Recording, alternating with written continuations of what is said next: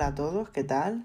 Soy Elia Bernabeu, psicóloga, y hoy vamos a hablar sobre la asertividad, que es una palabra que seguramente la habéis escuchado muchas veces y, no sabemos exactamente qué quiere decir, ¿no?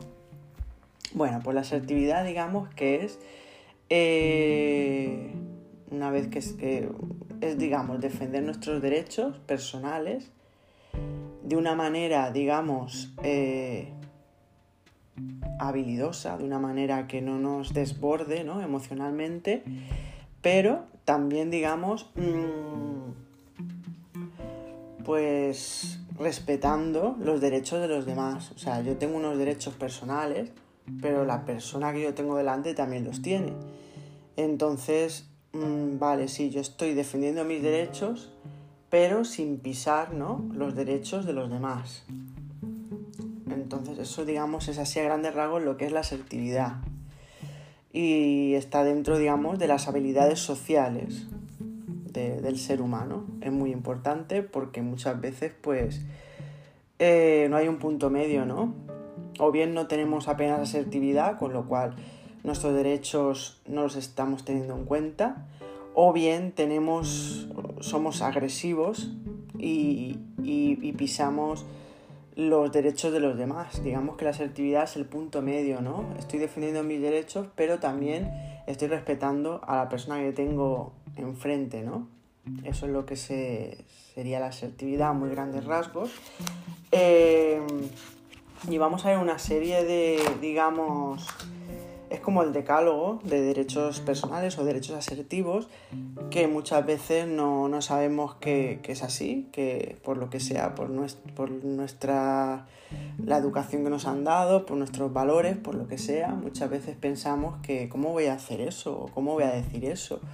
Eh, y no es así. Muchas veces pues tenemos unos derechos que no conocemos, personales, asertivos, derechos asertivos que no conocemos y que si los conociéramos, pues nos ayudarían en muchas situaciones, ¿no?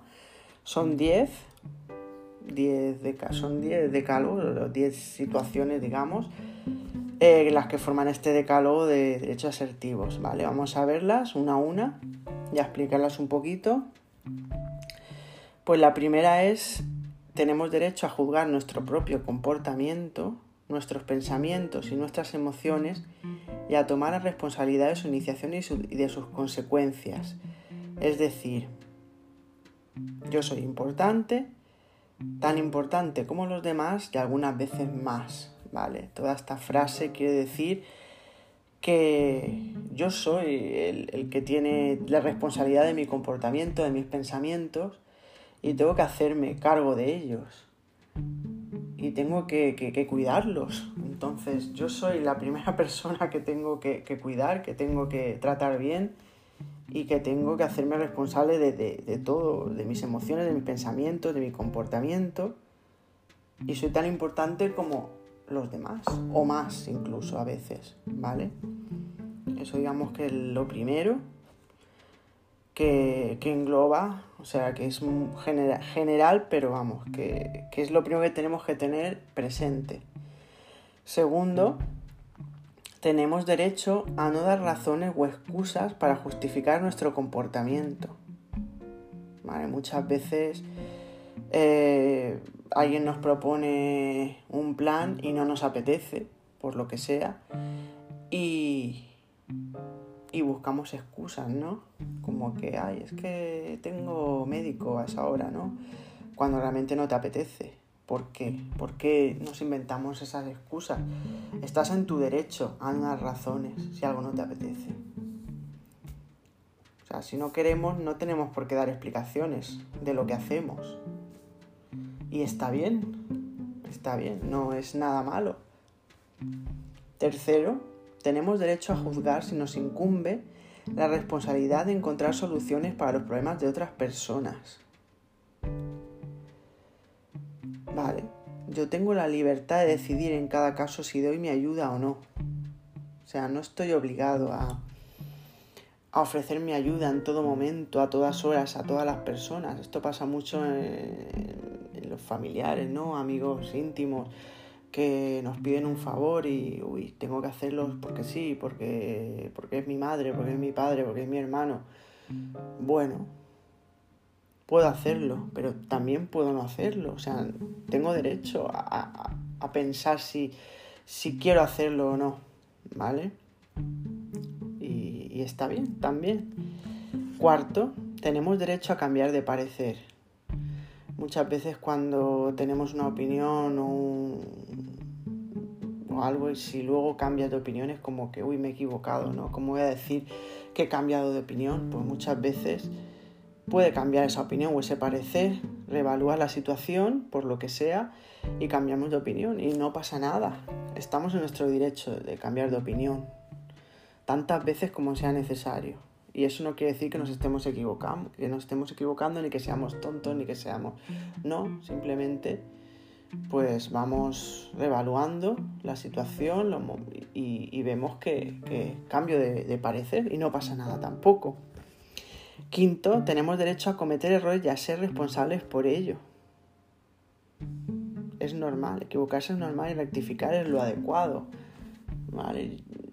No pasa nada si si cometemos errores, porque es lo lógico, lo raro es que no se cometan, y hay que aceptarlos, y hay que, hay que rectificar, y, y tampoco pasa nada. O sea, son cosas que muchas veces nos dan apuro y no, son derechos que tenemos y, y no tenemos por qué sentirnos mal por ello. Sexto, tenemos derecho a decir no lo sé. ¿Cuántas veces es como que nos preguntan y, uy, ¿cómo voy a decir que no lo sé? Y es como que empiezas a darle vueltas ¿no? a, la historia y al final no dices nada, pero es como, es como que estás evitando ¿no? esa frase de decir no lo sé, cuando también estamos en nuestro derecho de decir no lo sé. No tenemos por qué saberlo todo. Séptimo, tenemos derecho a ser independientes de la buena voluntad de los demás antes de enfrentarnos con ellos. Es decir, no tenemos que aceptar la ayuda de todo el mundo si no nos apetece. muchas veces nos ofrecen ayuda y con una buena intención, pero a veces pues no nos apetece. Y también tenemos derecho a, rechazar esa ayuda, ¿no? Cuando no, no nos viene bien o no nos apetece. También lo podemos hacer. 8 tenemos derecho a tomar decisiones ajenas a la lógica. Muy importante también. ¿Cuántas veces nos han preguntado, ¿y tú por qué has hecho eso? ¿O por qué, por qué has decidido hacer esto? Y, y tú dices, pues no lo sé. Pero tenía que hacerlo, ¿no? Y es que muchas veces le damos mucha importancia a la lógica, ¿no? y muchas veces hay que ser más emocional, más emotivo, más, más impulsivo y no darle tanta importancia a la lógica porque muchas veces pues hacemos cosas que no, no tienen lógica pero las tenemos que hacer y también estamos en nuestro derecho. Nueve, nueve, tenemos derecho a decir no lo entiendo. Esto va muy relacionado también con el no lo sé, ¿no? No lo entiendo, pues, pues es lo más normal del mundo. muchas veces no entenderemos cosas y tenemos que decirlo abiertamente, no pasa nada. ¿Cuántas veces nos hemos callado, no? Y por último, 10, tenemos derecho a decir no me importa. O sea, no me importa. Alguien te está contando un problema y tienes derecho a decir, mira, es que no, no me importa. ¿Vale? Uno decide si está disponible o no. O sea, es así. Es así. tenemos que, pues estos son los 10. Esto es el decálogo, los derechos asertivos personales que la mayoría de nosotros no conocemos y que estoy segura de que la mayoría de ellos eh, nos parecen, pues, por ejemplo, decir no lo sé o decir no me importa, no lo entiendo, nos, nos, nos parece mal, ¿no? Hacerlo cuando estás estamos en todo nuestro derecho. ¿Vale? Y conocer estos derechos asertivos pues nos ayuda a, tener unas habilidades sociales mejores, nos ayuda a relacionarnos mejor y sobre todo a estar mejor con nosotros mismos, ¿no? Porque cuando estos derechos no los conocemos o cuando no los llevamos a cabo, eh, al final los que estamos perdiendo somos nosotros. Porque claro, si yo eh, tengo que estar inventándome excusas cuando alguien me propone algo y no me apetece, tengo que estar aceptando ayuda, me apetezca o no, tengo que estar, digamos, ofreciéndome ayuda, porque sí, al final, pues al final, eh, los que nos sentimos mal somos nosotros. Entonces tenemos que conocer estos derechos asertivos y llevarlos a cabo. Siempre, ojo, siempre respetando los derechos de los demás.